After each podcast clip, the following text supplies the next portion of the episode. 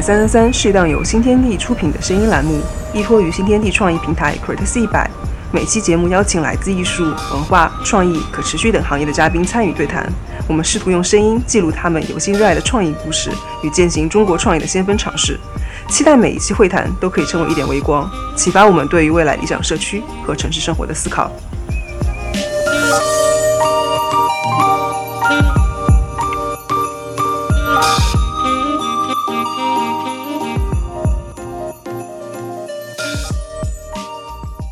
嘿，大家好，欢迎大家收听本期《花海三三三》。哎，其实早在我们第四期的播客当中啊，就有讲到当代青年他们有选择躺平的一面，即使不进步，也是可以好好生活的。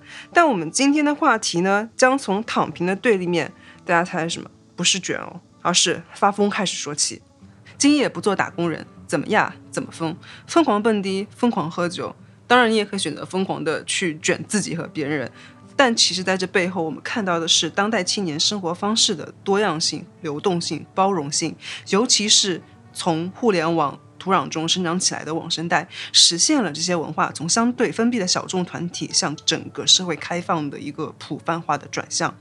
也正因此，时下青年人的兴趣爱好、社交方式、夜生活的推崇，越来越受到全社会的关注。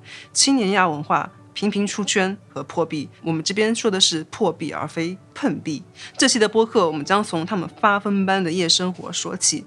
大家好，我是主播菠萝。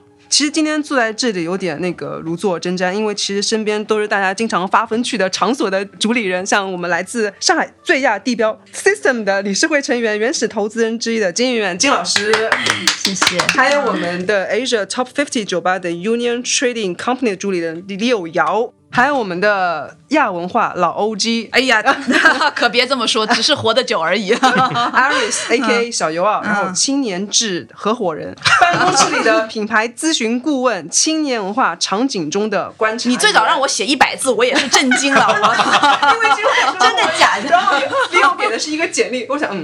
艾瑞斯不能给太少，我一百字我真写不出来。要不三位再简单的介绍一下自己，然后讲一下这样子一个从业经历。对我，我可能跟金老师啊，包括可能李友是不太一样，他们可能更多的是我们说的这种青年文化从业者的这个身份，然后我主要是青年文化的。观察者啊，因为我们青年志 Usology，我们其实是一个呃青年文化研究和品牌咨询机构嘛。那我们长期其实是去研究可能整体的一个我们说的社会的趋势，然后包括可能以青年文化为主的一些这种文化的发展和脉络。那我们尝试可能通过这样的一些理解来去给很多的一些品牌带来一些可能他们的比如说营销啊、产品啊各个方面的一些启发。所以这个东西其实是我们做的。为什么这个字这么长啊？就是因为我有一些双重身份，我一头可能是办公室里。里面要去做这些咨询顾问的一些工作，那另外一头我也要身处在对吧？二位的这样的一些这个文化场景里面去做很多的一些观察，嗯，所以你去夜店是去观察的。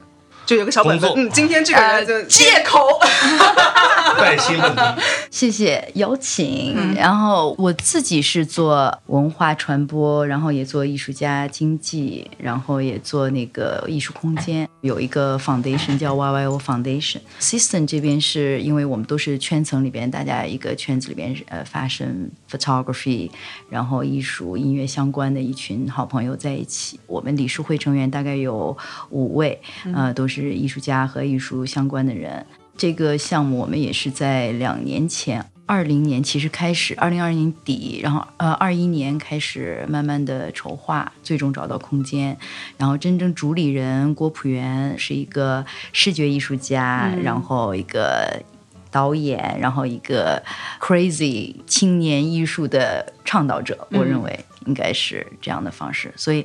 对于参与这个项目来说，那我自己本人和呃新天地实际上有很多渊源嘛。之前包括参与很多新天地的一些 branding 啊、marketing 啊、event 相关的一些，对，所以这个还是非常好玩的一件事儿。嗯，六好，呃，我们这边唯一的男性，对我是一个男性啊，听得出来吧？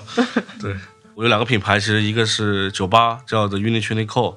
然后来自上海，现在衡山路开了九年的一个酒吧品牌。我们酒吧的风格其实就是很简单，就是很酒吧，很让人心动的一个酒吧，氛围感十足的酒吧，让你来这里离开的时候比进来的时候更开心，更晕。对，对，然后自己还有个品牌叫 Gasco，在去年成立，是类似于鸡尾酒的一个厂牌，然后我们就致力于推广鸡尾酒的文化，让鸡尾酒可以在各个领域变得更加的生活化，让大家可以喝得更加有趣。然后我们也在做很多的类似于集市，在一些大家看不见的地方和看得见的地方，就是做一些很有趣的事情。嗯，对，希望大家多多支持。亚它到底是一种什么样的态度？它是想要传达一种虚无的酷和自我，还是一种另类的对现实的和实体的一种反抗精神？你知道，其实我我在伦敦上学的时候，我们有一个课程是那个 Fashion Culture Study，然后的第一节课里边，大家就讲了一个叫 Subculture，然后对我认为我们现在讲的在国内的亚文化，从 Subculture 这个里边来，可能又更泛泛的。然后，但是当时我们有一个课程，当时说亚文化，我当时特别懵逼，我当时就想，What's that？然后后来就开始各种翻，但实际上我发现，实际上那个亚文化大部分都是跟音乐、跟时尚，嗯，然后跟这个呃青年文化相关的东西，嗯，这是我当时的最初的理解。嗯，其实这个理解就因为我们自己是做青年文化研究的嘛，然后长期也去研究，可能比如说我们说整体的一些文化脉络什么的。那当然，青年志你就顾名思义嘛，我们肯定是专注在年轻人身上的啊。那实际上，其实刚刚金老师提到了一个很好的一个切入点啊，就当我们从比如说社会学、人类学和文化研究这样的一种比较学术的视角去理解青年文化的时候，它在最早的时候就是跟亚文化。紧密的绑定在一起的，只不过今天当我们去说到 青年文化的时候，可能你会包含很多很多的东西都把它放进来了，对吧？但在可能最早从学术领域的一个这个概念来说，青年文化它其实就是指的是我们说的次文化、亚文化啊。然后它其实某种程度上，它背后反映的一个东西，其实是在于说，作为青年群体，他们一定程度上想要去彰显属于自己这个 generation，对吧？自己的可能这样的一些群体的独特的精神态度、生活。方式对吧？然后那他们某种程度上来说，一定是会对他们所处的可能当下的一个社会环境，又或者是说跟他们不同代际的一些人的呃所思所想，我说就是会有一些不一样，对不对？那所以他们要通过青年文化的一个方式来去彼此认同。彼此连接，并且某种程度上来说，要去反抗他们所认为类似于不合理呀，对吧？然后不应该呀，又或者是说可能他们认为不公平的一些很多的东西。所以这是为什么当我们去说到亚文化的时候，它肯定是会有很多跟主流文化的这种我们说的这个。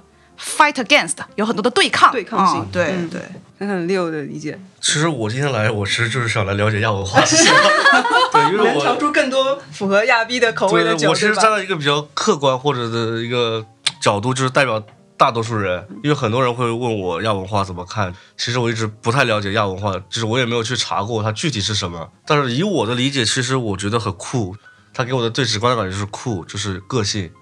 就是他的一种态度，因为我遇到过很多的客人或者朋友，其实大家我觉得就是一种很小众的一种文化吧，就是大家有自己的一个思想和独立的思考，然后有一种自己喜欢的一种生活方式。对，就对我来说，其实这么简单，它没有那么多就是深究的东西，就是它背后传达的什么东西或者是什么，其实最直观的就是这个人给我的感受是什么。然后其实我觉得每个人都有亚文化的一部分。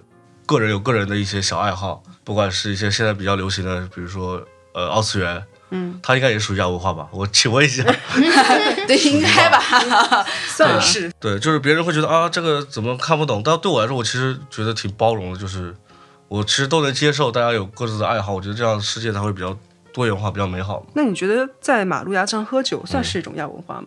各位觉得它确实是一种亚文化，因为为什么我们刚刚说说呃最开始的时候青年文化一定会跟亚文化有一个很强的绑定，那就是因为属于青年群体，他们自己会有一套独特的自己的行为方式，对吧？然后那这个行为方式必定是跟社会的主流的大部分的人和其他的代际是呃不一样的啊。那我觉得这个是咱们从人口基数上来说就是这样的嘛，对不对？那年轻人他数量肯定你从整体占比上来说，他肯定就是少的啊。所以其实如果你要把这种所谓的在马路牙子上喝酒，你跟整个我们把它放眼到全社会去看，那大部分的人那就是在酒吧里面，对吧？坐着喝酒啊，然后在桌子前面喝酒啊，然后餐厅喝酒，嗯，在家里喝酒，那你马路下牙子上喝酒，去就是亚文化呀？怎么能不是呢？可以在马路牙子边吃面过早，那为什么我就不能在马路牙子喝酒，对吧？是啊，对，它一定是亚文化的。嗯。那这个就是我是青年的时候，我们在伦敦上学的，我的印象最深的是周末，其实大家都是站在马路上面喝酒，都是在 pub 站在马路上喝酒。然后，但是我觉得可能我想说，我们现在变成所谓的亚像那个。公路商店，他们那边实际上是大家是坐在马路牙子上，他不是站着，他是坐在马路上，形成一排。我觉得特别，我很多时候我都跟我身边那些年轻的 young photographer，我都想着，哎，我能不能凑着跟你们一块儿去也坐在那儿一趟？因为我身边的人，大家都都不是特别想要坐下来，但是我觉得，哎，那种感觉特别好。嗯，它其实是一种让人很放松的一种社交。你说在 pub 里面，我太吵了，我跟你说话要靠吼，听不见，听不见。然后我在那个马路边。又是一个很开放的环境，我能够很轻松的有一个社交的一个环境存在。而且我觉得这其实就是衍生出来的一种文化，嗯，就是可能十年前还没有这种文化，但是因为公众商店，然后第一波，然后大家开始聚集在长乐路。其实主要问题是因为里面没有座位，嗯，以至于大家没有办法，但是又想聊天，对吧？可能最早就是站在路边，嗯，后来发现大家哎坐在马路边。其实就是一个慢慢衍生的一个过程，但它其实也是去体现了一种，比如说我们说的对于你的一些所谓的我们约定俗成的事情的一种挑战，或者是一种颠覆，对吗？那我们约定俗成的就是得坐下来在桌子旁边喝酒。嗯，而且我觉得这个，其实我在我上学的时候，我们经常会就是朋友约着，就是呃那个叫压马路，嗯，压马路压着压着就坐着，然后便利店买两瓶啤酒，在这就自然而然就坐下来喝酒，而且会觉得很拉近彼此的距离，就很容易交心的一个过程。所以在公路商店门口，其实大家就是一个这样的一个氛围，就特别好。嗯，大家可以坐着彼此，可以跟陌生人聊天。嗯，从陌生人到朋友，然后这样一个很好的一个氛围。嗯，对。然后我还有一个问题想问，就是我们可以看到“亚氧化”这个词，其实在很多年前，它其实是。非主流这三个词，嗯，我们一看到说亚文化这个词，它其实已经取代了非主流这三个字，嗯，那么用它来和主流文化进行区分和一个划清界限，它是不是体现了我们社会文化对它态度的一个宽容？那我们是不是又需要这样的宽容？呃，我觉得体现的不是社会文化对它的宽容，体现的是，我觉得实际上体现的是主流文化跟商业社会对它的收编。收编对，就是这样的，就是把它给招安了嘛，对吧？哦，那你说非主流那会儿，嗯，呃，我觉得这个东西在意哈，对吧？但是至少可能它肯定是一个所谓的收编的，对吧？那今天我们其实很多时候去讲亚文化的时候，那我们讲的就是你看，包括我们一起举的一些例子，你想到的一些东西，它其实都是消费主义的一些构成，对吧？喝酒，lifestyle，对吧？然后有一些脏辫，对吧？然后玩滑板，兴趣消费。可能去 club 玩儿，对吧？然后我们可能会有一些类似于看演出、文化消费，对吧？其实它都是消费。某种程度上来说，是因为我觉得可能近差不多呃五到十年来，中国的整体的这个呃经济环境，包括可能我们说的一些呃互联网带动的一些这种电商啊，包括可能我们说实体经济的这个发展，它其实是给这样的一些亚文化有了更多的商业化的机会和可能性。那所以某种程度上来说，它把一些原本真的就是大家原生的一些东西，它变成了一些可消费的形式，它变成了大家可能呃 every day 对吧都可以接触到的一些 offering。所以说今天其实我们不去讲它，你说我们过去讲非主流，那大家想到的都是那个叫什么？那个叫什么头我也不知道，杀马特头，杀马特家族，对对对对对，杀马特的头，然后你会可能穿一些那样的一些衣服，但那个东西整体上来说，它没有商业化的这么多，对吧？没有商业化的这么厉害，它有它的一个那个叫什么草根性，就是哎，草根性会特别强，对。对对。那也正是因为可能他今天。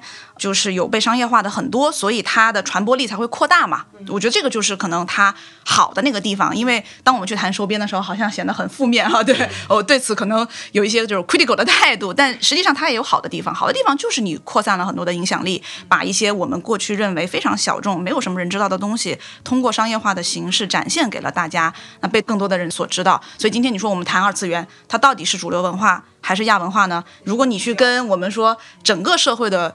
呃，东西去比，那它肯定是亚文化，但它在青年文化里面绝对是很主流的了，嗯。我可能只能从 fashion industry 这边讲，因为 system 里边我们大部分人都是从时尚艺术这个圈子里面出来的。那我们从十年前开始跟上海时装周一起合作，然后那有一个非常大的一个变化，就是从十年前我们就带动了好多从海外留学回来的呃独立设计师。嗯。那么独立设计师他们回来，他们从海外带过来很多他们那个年龄层里边接触的很多不一样的 mix culture 的这些。些标签性的、符号性的一些东西。那这些东西回到 fashion industry 里边，我觉得延展落地，所谓的 subculture，我现在看到很多亚文化的年轻人，我第一个先是看到他们的这个妆容。然后他们的发型造型，然后包括他身上穿的衣服，他怎么的搭配，然后当然了，包括他在舞池里边的他的 move，嗯，都是完全不一样的。所以我就觉得特别有意思。就当时我们那时候呃在学，他们就是说 fashion is who you are，就是 you you wear who you are。所以这些当刚才讲到说所谓的这个呃商业化的落地，实际上这这些独立设计师给了很多很多的一些媒体。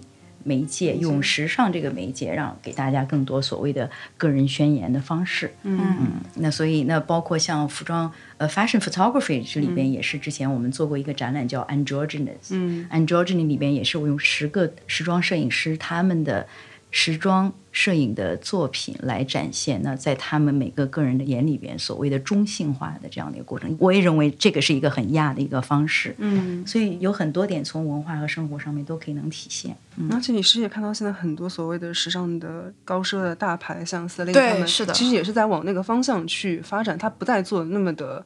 高级，而是更多的有点平民化的趋向，并且吸收了更多亚的东西，比方说哥特，比方说捆绑。因为在今年的那个巴黎时装周里面，我忘了是哪个品牌，我看到了很明显的捆绑的这样子一个元素。那它捆绑，它就是一个非常亚的一个关键词。对，BDSM 嘛。因为我会觉得这其实是一个人他自己对于本性的一个释放，被越来越多的大牌看到。包括那天去那个南京东路那个 Nike 的那个零零一那个店，我看到了袜套配在他们那个街舞的新的那个那个对对对那个 Lookbook 里面。我问他们你们这个东西卖不卖？然后那个店员小姐姐告诉我，这是他们自己店员自己的，觉得很好看，不卖啊。我觉得这是一个很惊喜的一个现象。我 Street Style，嗯，对，因为怎么说呢，就是像如果我们从比如说。文化批评的角度上来说，那就是用“收编”这个词，对吧？一定是会这么讲的啊。但是实际上，如果我们去看整体的一个就是现在的一个状况的话，你就会发现说，如果光用“收编”，好像显得说只有说商业化来去。攫取这些就是类似于亚文化里面的一些东西，然后把它变成一些商品。但实际上，其实就是你刚刚举的那些例子，我们反向的也可以看到这些亚文化在主动的去 approach，对 approach 这些商业的一些品牌，然后想要去可能影响到一些商业品牌，包括可能一些我们说的商品啊，包括可能一些宣传啊的一些发展啊。我觉得它并不是一个完全的这种比较 negative 的一个东西。对，而且我还发现一个现象。就是亚文化这个东西带动了酒，尤其是 cocktail 这个品类，让大众对它的一个认知。因为可能一两年前我不太爱喝酒，最近变得爱喝酒了。我就发现南昌路开了好多小的那种劲吧，然后我进去尝试过很多家店，他们都不好喝，因为没有酒味，没有酒味，没有酒味。这个回去得好。然后就上周去了那个姚的那个酒吧，我发现哎，这个酒好喝。我们统一的最高评价就是有酒味。货真价实是吧？对，所以姚，你是怎么看待说现在这种亚文化让酒精这个东西变得不那么的片面，而是变得更加的是变成了一种文化去输出向大众？因为我再补充一个案例啊，就是现在 B 站、小红书、抖音都在跟我推什么，怎么在便利店调酒，一会儿这个饮料配那个饮料，那个饮料配那个什么旺仔牛奶，我会觉得哎，这还挺有意思的。现在越来越多的人尝试在家里面去做这个酒的一个搭配。其实我觉得这个就是一种，嗯，大家对一个本来很小众小众的文化，然后它可能很有门槛，嗯，然后到其实你喜欢之后，你会很愿意花时间去了解，嗯，变成大家一开始，比如说我们最早接触酒精都是在夜店，嗯，对吧？就是你没有的选，你只能喝他给你的一个套餐，嗯，然后把一个东西兑一个东西，其实现在东西就是在夜店里就芝华士加绿茶最经典的一个套餐一个配比，它的目的就是为了让你喝不到酒精，嗯，所以你说的那个点很重要的一点是大家为了。大家可能会觉得酒是味道不好，所以我要用一个你习惯的味道去掩盖它酒的味道，以至于让你喝得下去。鸡尾酒吧里其实不是的，我们是觉得鸡尾酒一定最重要的原料是酒本身，嗯，所以酒本身的风味对我们来说是很好的，而且世界上有那么多不一样风格的烈酒，嗯，所以我们要融入别的原料，然后加以最后 mix 在一起，变成一种新的味道，嗯，所以对我们来说，鸡尾酒最重要的一定是让你喝到酒味，嗯。不然的话就暴殄天物了。嗯，而且你们的酒单上的酒的名字也非常有特色，比方说马冬梅，比方说像闯红灯，都是一些我们熟悉的。它是灵感是怎么来的？是你们自己对于青年文化的一个观察嘛？就是网红热搜。我们还有杯酒叫绿茶婊，哦，但是我没有写绿茶婊，我写的绿茶比奥。哦，Watch your mouth。不不不，那个其实是一个自嘲。其实因为我自己个人是喜欢喝小甜水的那种酒的，我不喜欢很压力很大的那种，我喜欢喝就是 Mojito 这种嗯，很热带的酒。我对我来说去酒吧就是要很轻松，我喝不了烈的，所以我就觉得喝那种很舒服。对那些名字呢，其实是有梗，就是我们跟客人之间，比如有个客人在豆瓣点评投诉我们的酒清汤寡水，然后下一季酒单我们就会做一个以火锅为原料的一个酒，然后就叫清汤寡水，去反粉。对，然后客人就会问，然后其实我们的名字其实会跟客人就是产生一个连接，而且在中国好玩的一点是，我们的酒会有两个名字，因为你在国外只会有一个英文嘛，对对，对但我们会有个中文，其实中文能藏很多的梗在里面，所以中文和英文就是比如说你说你说的那杯闯红灯它的英文名叫 Just Dating，哦，所以然后里面有红枣，嗯。然后其实你能啊，就是会给客人自己会脑补，然后觉得啊有趣，嗯，我就是被他这个给吸引的。对，然后 就真的对，因为名字很重要嘛。你看这个东西，就酒的原料你可能看不看不太懂，但是你看到名字你觉得哎有趣。还有一杯酒叫事后烟，嗯，也是对，我朋友点的就是事后烟，因为他喜欢那个乐队，那个 对我也是。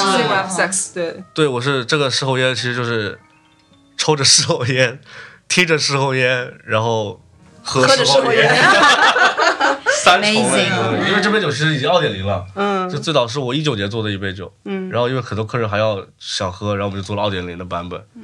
对，其实就是一定要跟时代接轨，跟当代年轻人，然后可以产生共鸣，大家才会对这个酒一下子有一个立体的一个印象。其实青年文化有它的一个时代性，后面嗯。这个问题我会觉得我个人是非常非常想问的，尤其是像金老师，因为其实所谓的亚文化，我们无论是从那个就是之前玩雷鬼的那个 Bob Marley 开始，还是说我到后面的 Disco，我到后面的 Y2K 到非主流，它的。文化是慢慢慢慢的有在变化的，所以衍生出来的一个问题就是，我们在上个世纪蹦的低和现在我们蹦的低，我们所去尝试的亚文化，他们之间是不是有共性？因为其实我不知道您有没有这样的感触啊，就张强那一次，是不是他自己也没有想到现场会有那么多的年轻人？他很 proud，他他很开心的。我们后来结束之后去后台跟他聊，嗯然后他说：“他说你知道吗，圆圆？他说这个 disco 永远不会倒。嗯，是，永远年轻。他当时说完这句话之后，我就真的是我觉得哇，嗯他说的真的是对的。他说永远不会倒。嗯因为我可能在楼上，我看着下面的，真的比我要年轻的更多零零后什么的，他们都非常非常的那种状态啊 Exciting, 那种状态，我觉得哇，就是那种很让人热泪盈眶。讲句实话，很感动。对，而且我很很多朋友，因为我发了朋友圈，但我也不可能一一都邀请嘛。很多朋友他们可能之后第二天看到了，哇，简直是声泪俱下的说：“我怎么就错过了呢 就因为知道说像张强这样子，他不会再有第二个张强，一定要看一次他的一个现场。对，而且就是说。张强可能是我们这一代人跟父辈、母辈这一代人唯一的？”共衔接，衔接，对对对，共鸣所以我又延伸出了这个问题，就是真的，他们八零年代的样化和我们现在样化，它其实是有共性的。对，不知道阿瑞怎么看？我是觉得，就是包括其实你看，我们去做很多的这种文化研究嘛，然后因为我实在是活得有点久啊，就是 到底多久？就。是当然了，就是只是跟我去研究的一些对象相比，因为比如说我们在去做很多研究的时候，我们面向的一些就是 Gen Z 然后，他们可能今天就是比如说甚至有高中生对吧，十六到可能二十五岁，那这显然就是比我年轻很多，我都大他们一轮了，嗯，比他们最大的人都大一轮，你想那是对吧？然后所以跟我差不多。然后，所以其实那确实，我就会感觉到说啊，他说的这个，这不是我小时候玩的吗？就是他说那个，哎，这个东西，哎，不就是我大学的时候听的吗？都会，我觉得不是玩剩，而是说嗯这个东西过去。它其实都一直存在，其实这个是我恰恰想说的，这些亚文化它是一直有存在的啊。然后那只不过可能今天它会被，比如说出于某种。机缘巧合，可能是由于互联网宣传的缘故，对吧？可能是由于一些我们说的一些 artist 他们自己获得灵感，是对吧的一些缘故，它可能又被像宝藏一样重新的又挖出来了啊。然后那它挖出来以后的话呢，其实就会以一些不同的形式再去做一些呈现。那有的可能呈现它就是原汁原味儿的，对吧？比如说可能我们会看到一些人他今天做的这个音乐，它 exactly 可能就是比如说我们说七十年代的 R&B、Soul 这样的一些东西啊，它可能就是那个时候的一些呃 rare groove 什么的，那这个就是原汁原味，对吧？只不过他今天可能在尝试去还原以前的东西。那还有的话呢，他就会加一些。自己创新的东西进来，比如说他把一些可能不同的元素去做了一些结合，尤其我觉得在 fashion 的领域是这个样子的，对吧？非常他一定是有一个可能再创造啊，然后有一个可能比如说重新的去打破，然后拼贴重组的一个过程。所以说，其实如果你去谈今天有没有一个横空出世，原来完全没有从这个石头里面蹦出来的东西，我觉得不存在，嗯它一定是都是过去有过的东西，但它在以一种新的方式去呈现出它的一种新的生命力，它也在面向一些新的受众，嗯，也在不断吸纳新的那对个受众。对是的是的是的是的对因为在时尚圈里边，你看所有的流行趋势，它都会不停的在循环，嗯，它每十年、十五年不停在循环。这是一个很有意思一个大 circle。对对对，你你像你之前七十年代这种 ballroom 什么，全部都又回来了。回来了八十年代那 power 好 shoulder 全都回来了，所以我觉得这个其实也很正常。但现在你去来看，你就觉得它很亚。然后之前有一个那个助理特别棒，然后他现在在瑞士，他很有意思，他就是九零后，但他一直都是听那个九十年代的歌。嗯，就那时候，我觉得他可能是刚刚出生嘛，然后他就一直听的是那个歌，然后梅艳芳啊什么，他最爱，然后我都惊了，你知道吗？然后我就觉得哇，我特别棒。然后他穿衣服全部都是哇九十年代这种搭配的特别特别酷的。新闻学院就复旦新闻学院毕业，但是我觉得很棒，就这个对于我来说就是一个所谓的年轻人青年文化、亚文化，这多元化的一些东西。对，而且这种其实它某种程度上来说，模糊了一些我们叫做所谓的主流化、主流文化跟亚文化的边界。你比如我们在网上经常会看到有梗，说那种什么零零后、一零后，然后发帖说给大家推荐我的一个宝藏歌手周杰伦。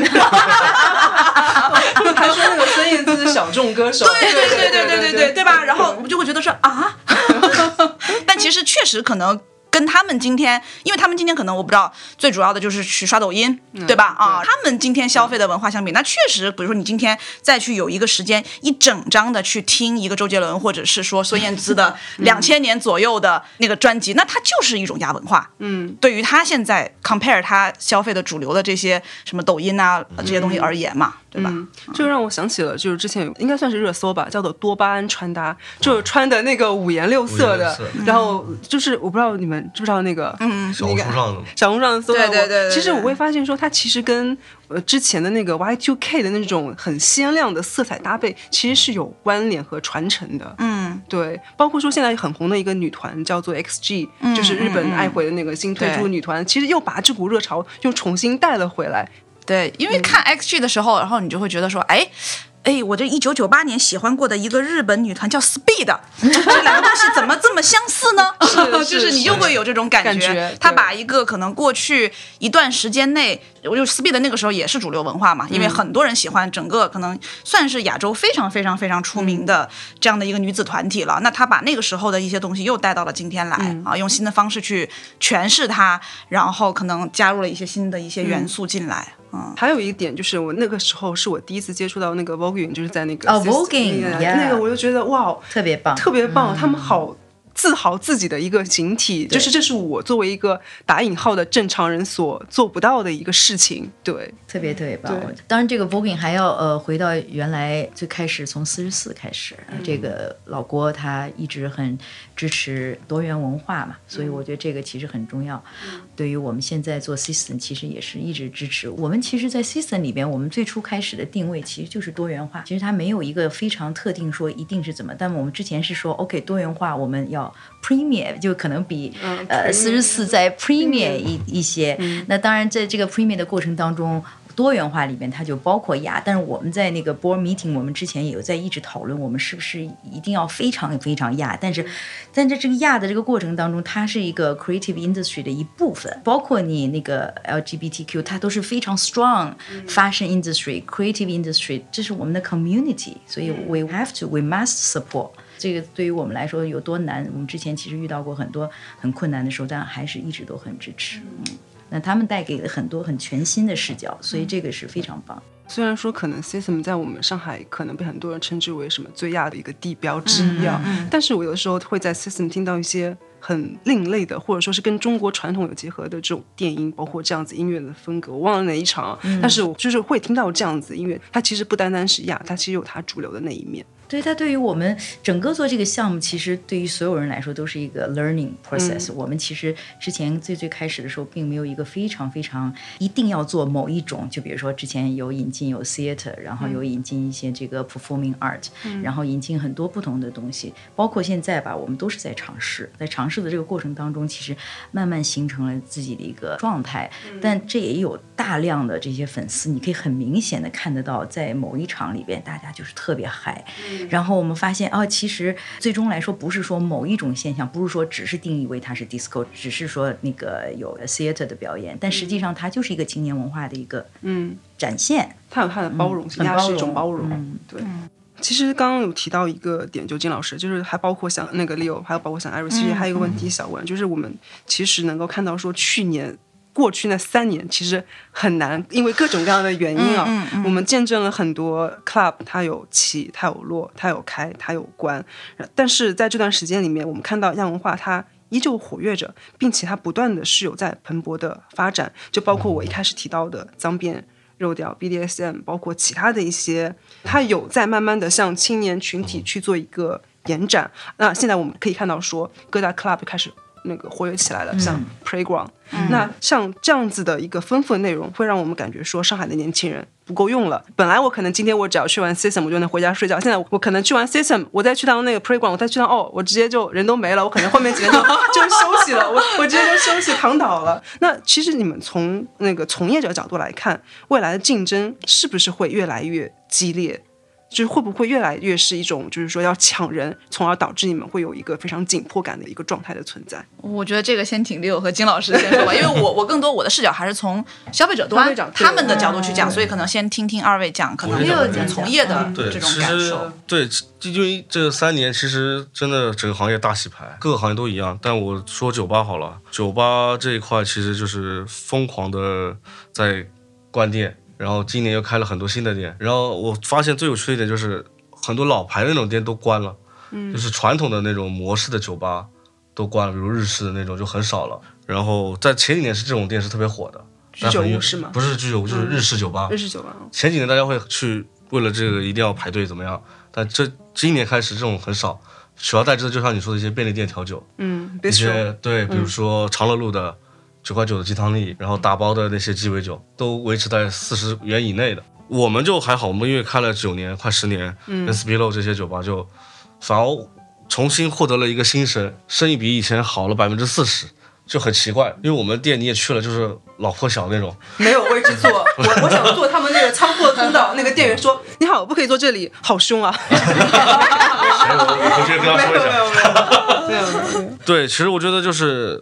现在消费降级嘛，就很明显，嗯，然后其实竞争也很激烈，但是对我来说，这个行业就是需要很多的东西，就是优胜劣汰，才能适应市场，适者生存嘛。所以我是希望越来越多酒吧能开的更多，多元化的风格更多，代表这个行业才能一直发展下去。如果大家都关，然后也没有什么开，这就把自己卷死了，就没有意思，这个行业就没有了那种社区的氛围了。嗯，大家只在卷价格，没有人在做价值的东西，对。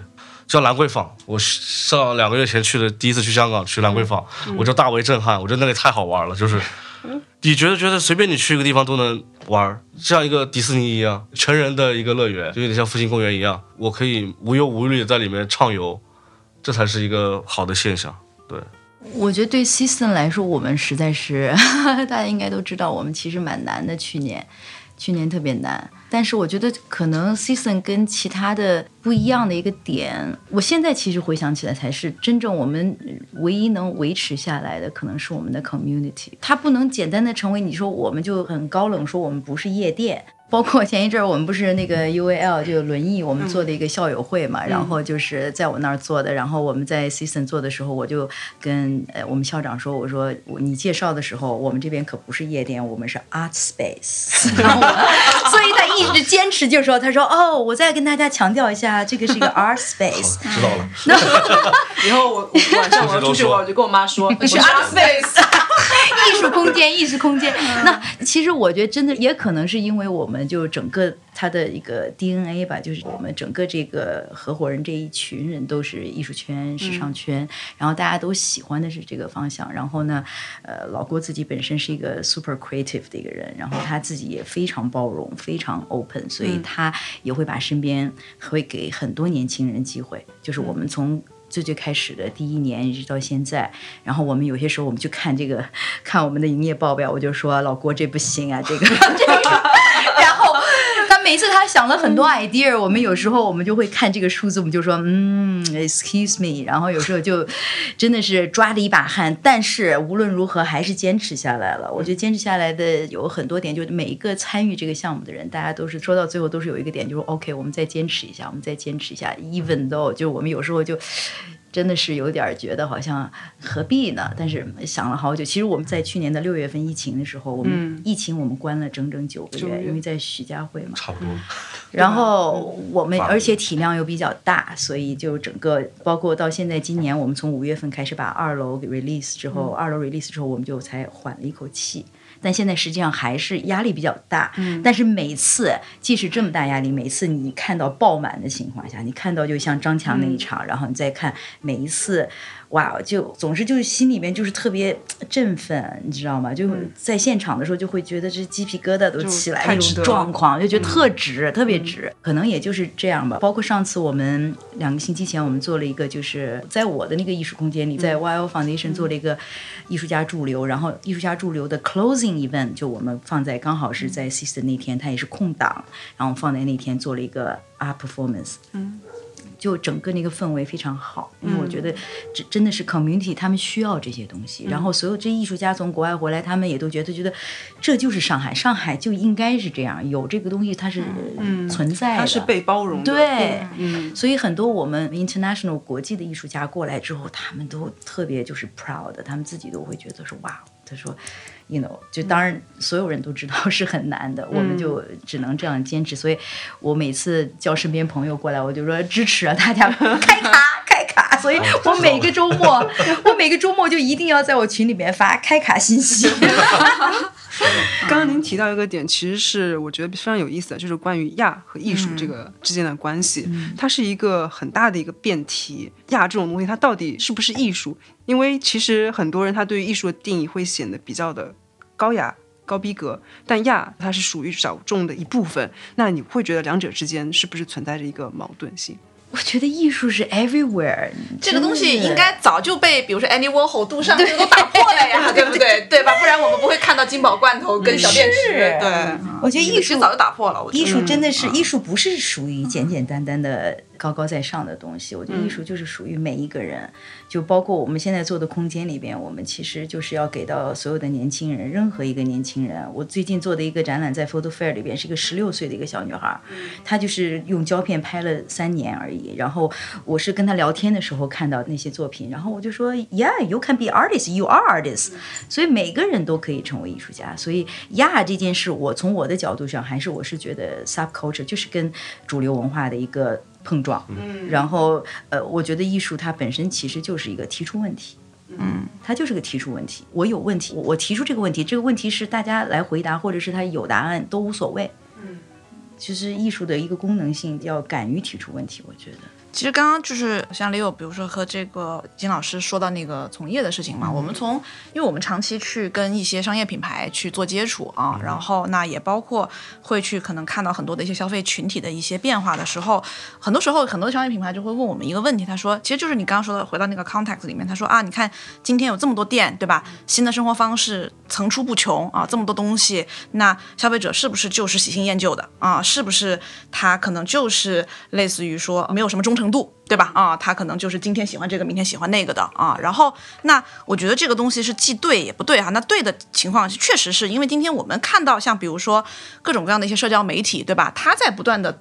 滚动着、刷新着，就像你知道那种屏幕的那个感觉，它不再再滚一些新的东西出来，那必然它会造就大家的一些这个 focus，会去不断的看到一些新的东西上，那你也无法阻止今天消费者总想要去尝试一些新东西。我觉得这个是没有办法去阻止的。那它确实也造就了一个非常激烈的竞争环境。但是其实我们去跟很多的一些我们说的这种年轻人有一些深度的接触跟访谈的时候，你反而会发现说，他们今天最 appreciate 的是那。那些一直有自己的风格的人啊，就是在坚持着做自己要去做的东西，并且有自己独特的个性，以及跟其他东西有区隔的，对这样的一些东西，其实他们是真正的会去 appreciate 的啊，然后。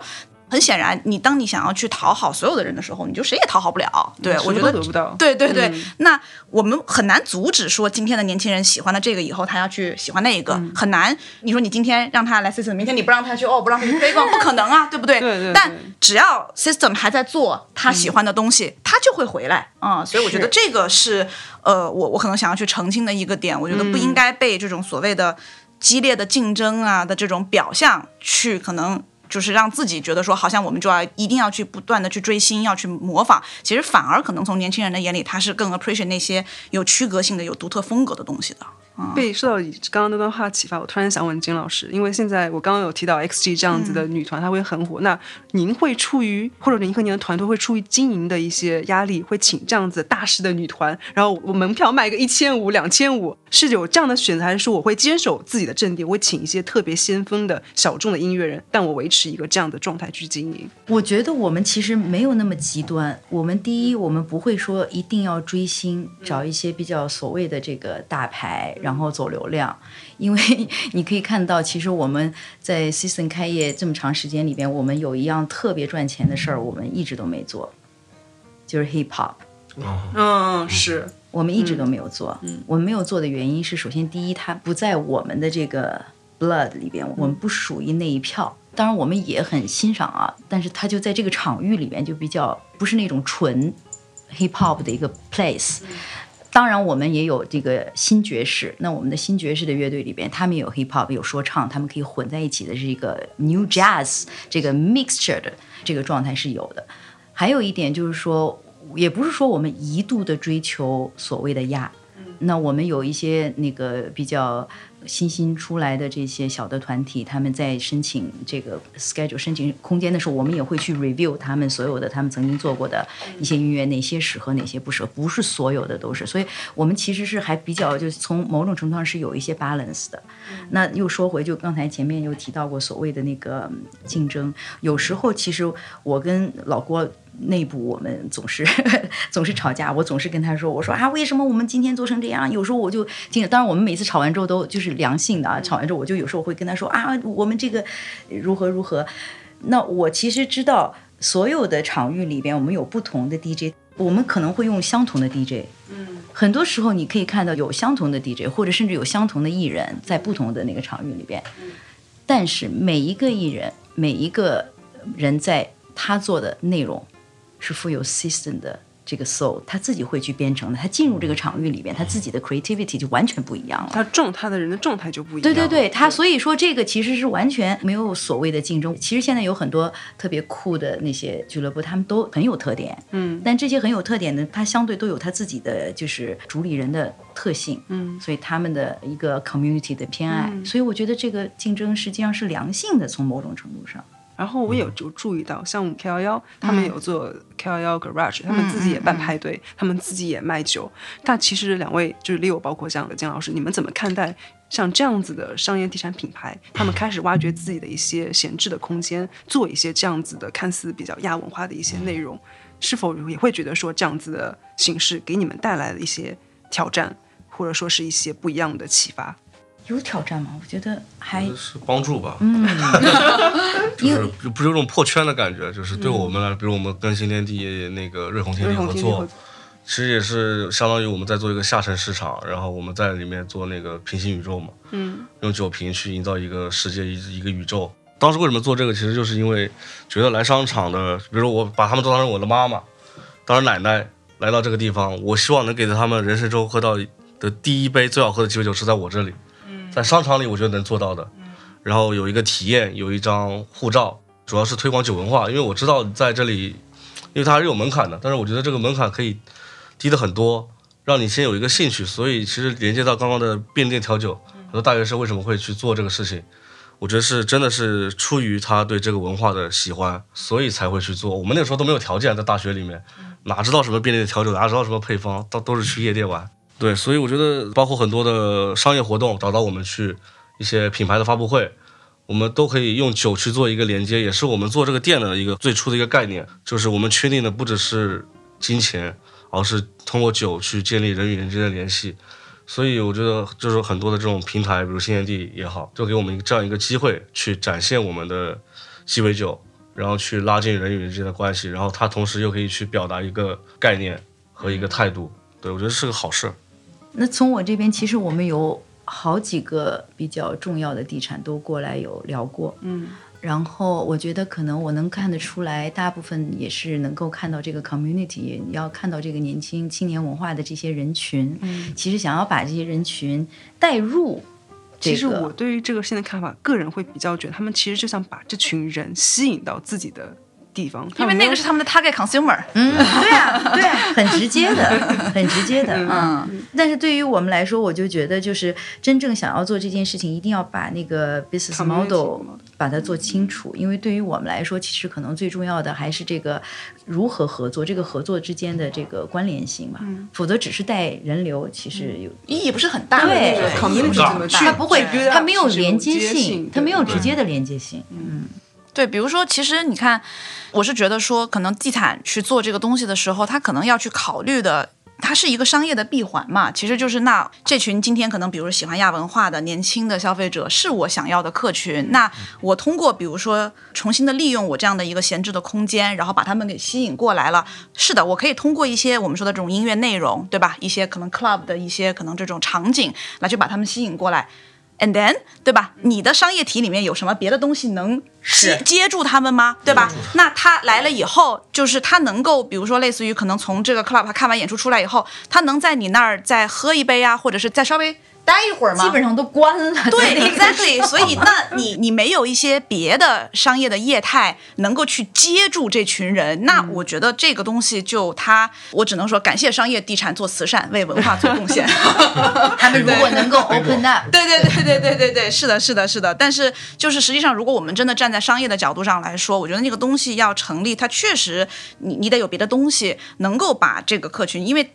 就好像我们经常会有一个很古老的说法，说哦，你在一条街上，你也开拉面店，他也开拉面店，他也开拉面店，大家就都是死，对不对？对吧？但你有人开拉面店，哎，你开个小卖部，对吧？哎，他开个什么东西，那这个这条街就活了。啊，它整个的业态就起来了啊！我觉得大概是这个意思。没错，没错。我之前就因为之前一直跟深夜他们合作嘛，他们有一次邀请我去参加他们阿那亚的一个活动，叫做声量。他们其实就是做了一个行为艺术，他们就是四十八小时不断的录播课，但是这个话题是 open call 的，就是你所有你你想感兴趣、想你想表达，你就能够去到阿那的园区里面，你找个地方去录就好。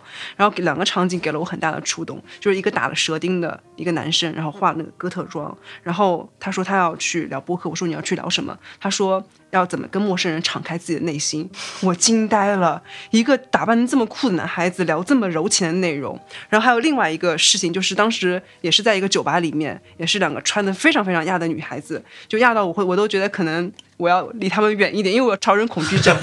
然后我说：“那你们聊，那我那个时候我顶着恐惧，我就问他们：你们要聊什么？”他说：“我们要聊 girls help girls。”哦，哦，对，因为他因为他们当时在自己的播客平台上发起了一个内容，就是你作为一个女生在日常生活当中遇到哪些困难，我们是不是能够帮你解决？就是从那一刻起，我对于亚逼和亚文化这个东西。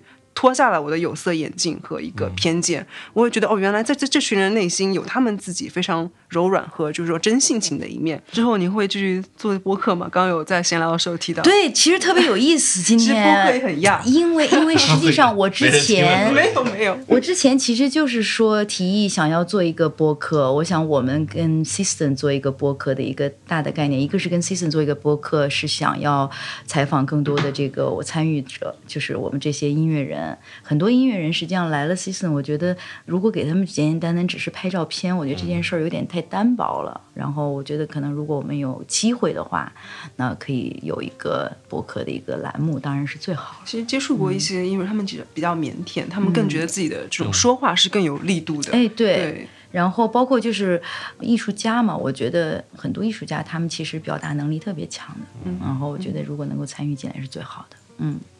所以很想问问看，就是艾瑞斯，你作为亚逼的老 OG，然后 然后并不是长期的观察者，应该说是你们生活当中，或者是有没有一些这样的瞬间，就是一些带有反差感的人出现在了你们的生命当中，给了你们非常多的一个启发和启迪。我觉得反而是大家长期以来会对所谓的亚文化群体有误解、偏见 有偏见。今天这个话题就是为了能够抹掉这个偏见，因为因为大家其实某种程度上来说，年轻人。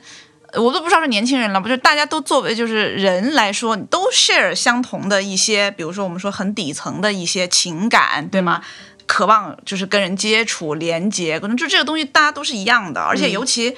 这个在去年的一些事情之后啊，对吧？我觉得反而可能社会形成了一些更多的这种有共同体的这种想象了啊，因为我们会发现说，在某一些巨大的力量面前，大家都很弱小啊，然后那人和人是需要有更多的。真实的接触，对吧？深刻的连接，然后那更多的来去看，比如说有很多的一些分享，来去看看有没有一些今天我们共同面对的难题是可以去，我就不知道说解决啊，对吧？至少大家可以去探讨，对吧？然后可以去相互的支持。我我觉得。其实某种程度上来说，不应该好像说哦，呃，嗯，嗯就是怎么说呢？就是那个偏见，就好像说啊，这个亚逼他就是类似于什么社交恐怖分子，对吧？哎，对他他他，我觉得这个这个不是这样的。然后，而且恰恰相反，其实我们去做一些研究的时候，然后你就会发现说，今天的年轻人。我觉得不管他真的是亚文化 community 里面的 insider，还是他今天喜欢亚文化，他开始去尝试 adopt 这样的一些生活方式和一些风格的人，其实他们都有一种共通的感受，就是今天所有的年轻人，他们有一万种的方法让自己变得很酷，但他们却找不到一些方式能够让自己 feel good。因为我们今天都面临着一个相对来说不那么稳定的社会环境，以及不那么明朗的未来，尤其是更年轻的这一代。老实说，我觉得可能作为我们来说，其实某种程度上来说，我们是既得利益者，因为我们享受了一定程度上的时代的红利。可是你有想过，现在今天如果是一个刚毕业的年轻人，他面临的是一个什么样的境况？就是失业率，对吗？对然后包括可能迷很很迷茫，他们面临的这个境况其实是非常的让人抑郁对和难受的。所以他们在上班和上学之间选择了上香。对对对对对，包括现在我们说发疯，对吗？对为什么会发疯呢？其实不就是因为会觉得有很强的这种压抑感，那这种情绪他得不到一些释放，所以其实你看今天很多的一些亚文化的年轻人，他们开始去。讨论 girls help girls，对吧？去讨论怎么样可能敞开心扉，去进行一些有效的社交，对吧？啊，然后怎么样去相互的支持，来去可能彼此的抚慰，其实就是因为大家总有一些可能想要去解决的底层的问题。我觉得这个底层的问题，它是不分你是亚文化不是亚文化呀什么的，大家共享的。其实它这个 community 之间，它在慢慢的这个连接度才开始变得坚强了起来。它不单单是一张很薄弱的网，它是一张像蜘蛛网一样的网，它有它的那个韧性和它的一个弹力所在，不断的去感染了像我们这样子的一些人。我其实想要表达的一点就是前面我说我最初我接触亚文化的这个概念是从时尚圈，就是 fashion industry 里边这个 subculture，、但是我现在在我的艺术空间里边有一个小的展览叫没用的东西，我然后我就是 对，在这个展览是复旦大学新闻学院国际关系这个项目里边的八个年轻人，然后他们就是这个国家的，这就是 future，对吗？然后我们为什么会做这个展览，也是有一个。非常对这个年轻人所谓的刚才有提到所谓的无奈，所谓的盲目，然后又基于这个自由而无用的这个校训，所以其实有一个非常 strong 的 idea，就是说，那到底什么是有用，什么是无用？那我们的未来是什么？那从某种程度，我的理解，我觉得这个也是亚呀。对，我觉得是的，什么是压？我觉得这个是压。然后那再聊回来，那对于我们这个年龄层的人，我们在。就是说，参与到这个 system 这个项目来说，我们所有人心里边，其实我们都是一群亚比，我们都是想要玩一些很酷的、很好玩的、没人做过的一些项目。对，从这个点上，我觉得这也是亚。所以“亚”这个词儿，大家从刚刚开始说的所谓的贬义，但是在现在我们再去看来，它其实这个褒义上面还有很多的这种激励。我认为，对于你自己那个生活状态、生活态度上面。其实，在我撰写这个提纲，就包括你们三位刚刚来之前，我想到一句话，其实正好印证了金老师一句话，就是“呀”就是把不可能变成可能，right？对，甚至是提出这个不同的观点，嗯。嗯，我觉得很正常，嗯。所以其实会觉得说，现在的就是说，我们对于身边的人要求其实也越来越高，我们希望他能够包容我们的一些所谓的。锋芒的时刻，就是我会觉得，其实现在跟越来越年轻的小朋友们接触，零零后、零五后，发现说他们跟我们这代人真的不一样，他们真的一点都不卷，甚至他们有一种就是那种无所谓的态度。其实有的时候反过来想说，其实这也是一种。亚的体现，我觉得他们的状态是，就是我们经常在，就我们内部机构经常会去研究这些东西嘛，然后我们觉得他们状态是叫做，就呃既不是躺平，也不是支棱，我们叫做仰卧起坐，对，就是哎，就是我一会儿起来，哎，我一会儿又下去了，对，哇哦，这是一种很有意思的一个状态和一个转向，对，因为我觉得恰恰就是因为今天他们其实是弱势的。啊，然后是脆弱的，然后所以他们才更需要我们说的一些亚文化的一些这种支持，给予他们一些力量。他们通过这样的一些方式，呃，可以去形成自己的一些圈层，也可以去识别彼此，可以去连接彼此。我觉得今天可能这样的一些东西，它反而显得可能，比如说比起它只是去宣扬某种生活方式、某种消费的选择而言，它是更有力量的。嗯。哎，刚刚提到生活方式，啊金老师还有像那个 Leo，你们会希望说？你们所从事的这行业变成主流生活方式一种吗？打个比方，很有可能门口挂个牌子“五五上海夜生活节推荐项目”，你会希望有这样的形式？我其实跟那个之前有一次那个徐汇徐房集团他们有聊的时候说，哦，那个五五什么消费节之类的，我觉得挺好的。而且包括甚至之前，其实我们也参与到这个所谓的上海的什么夜生活什么消费什么什么之类的啊。我个人我是很积极。的去参与这些方向，就是我觉得这些主流和这个一个企业、一个公司的一个一个一个连接，这个是完全没有冲突的。嗯，我甚至是希望能够从政府这边申请出一些呃什么所谓的文创啊、文旅的这些对去支持，因为我觉得我们做的事儿是非常正向的，所以我从来不觉得我们就只一个简单的什么所谓的夜店。我觉得我们真的就是青年文化，我们真的就是代表这一代年轻人，支持年轻人，包括我在我们这儿去做很多那。个艺术表演的这些年轻人，我觉得他们就是视觉艺术家，他们就真正的是艺术家。我非常 proud，觉得我们就是在运营一个艺术空间。我不觉得他是我，而且这是完全这是一个 lifestyle，是个生活方式。对，之前您提到一个词，那个包容，其实我一直在思索，就是您所谓的包容是指在哪个层面？现在我理解它是一个双向的，不单单说您是去兼容别人，也是更多的希望别人能够来兼容您这边。对，对，大家对。嗯，其实我们已经参加过那个去年 生活节，然后那个对我的创伤还蛮大的。为什么？因为所有人都是喝咖啡的嘛。哦。他们请了就是世界五家酒吧，还有我们 S B L，然后 Co 啊，三个顶流的酒吧。嗯。结果没人理我们，然后我们只能叫叫卖，然后越叫卖，人家越觉得我们有病，就是那种。你可以做那种有酒精的咖啡啊。不，不用，因为他们去的都是。带小孩啊，然后逛街啊，他们觉得怎么大白天的喝酒，所以我后来做了平行宇宙嘛，结合这个痛点，对，然后就把门槛降低。其实我觉得聊这个东西，其实我觉得我们这个行业就是亚文化，就是调酒师。是啊，是啊，是啊。因为其实我们被去年污名化的特别严重嘛，因为一关门就是关酒吧、关夜店，嗯，餐饮很难做，嗯，因为大家觉得啊，就是餐厅可以开门，酒吧不能开门，嗯。但是喝酒还可以消毒呢，是不是？对啊，就是很离谱，但是没有办法，因为所以那时候我们也关了八个月，然后我要让我们的团队活下去。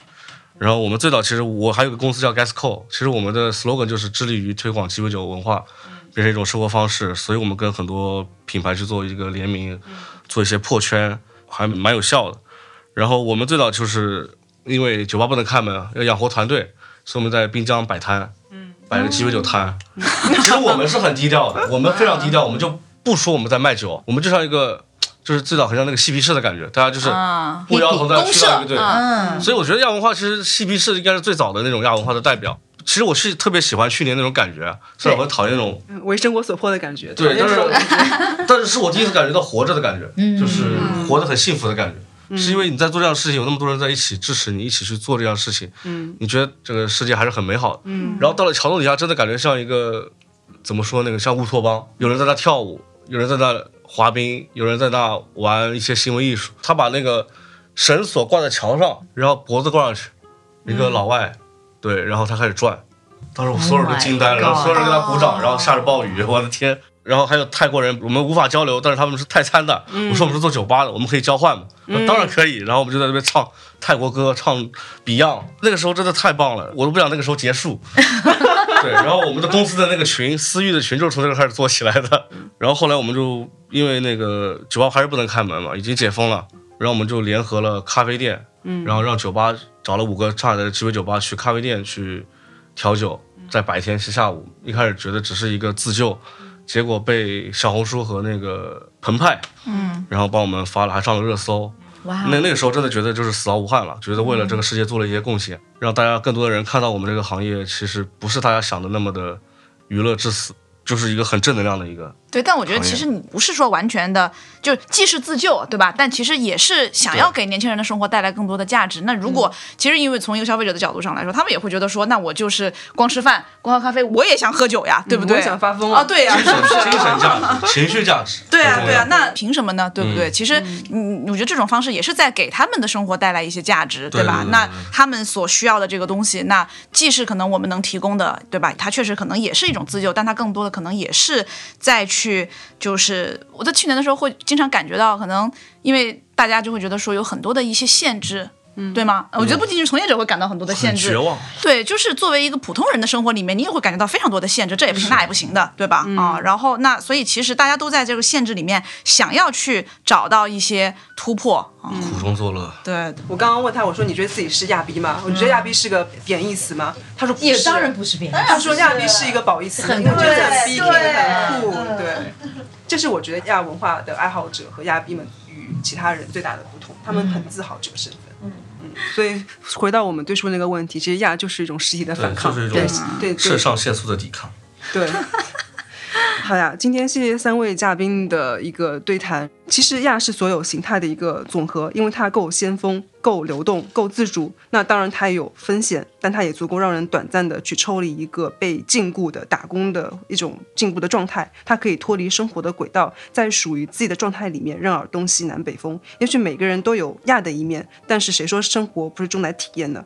欢迎大家评论留言你们生活中最亚的一刻，或者说你们最想体验的亚文化。好了，今天节目就到这里，谢谢金老师、Leo 还有 Aris，谢谢大家。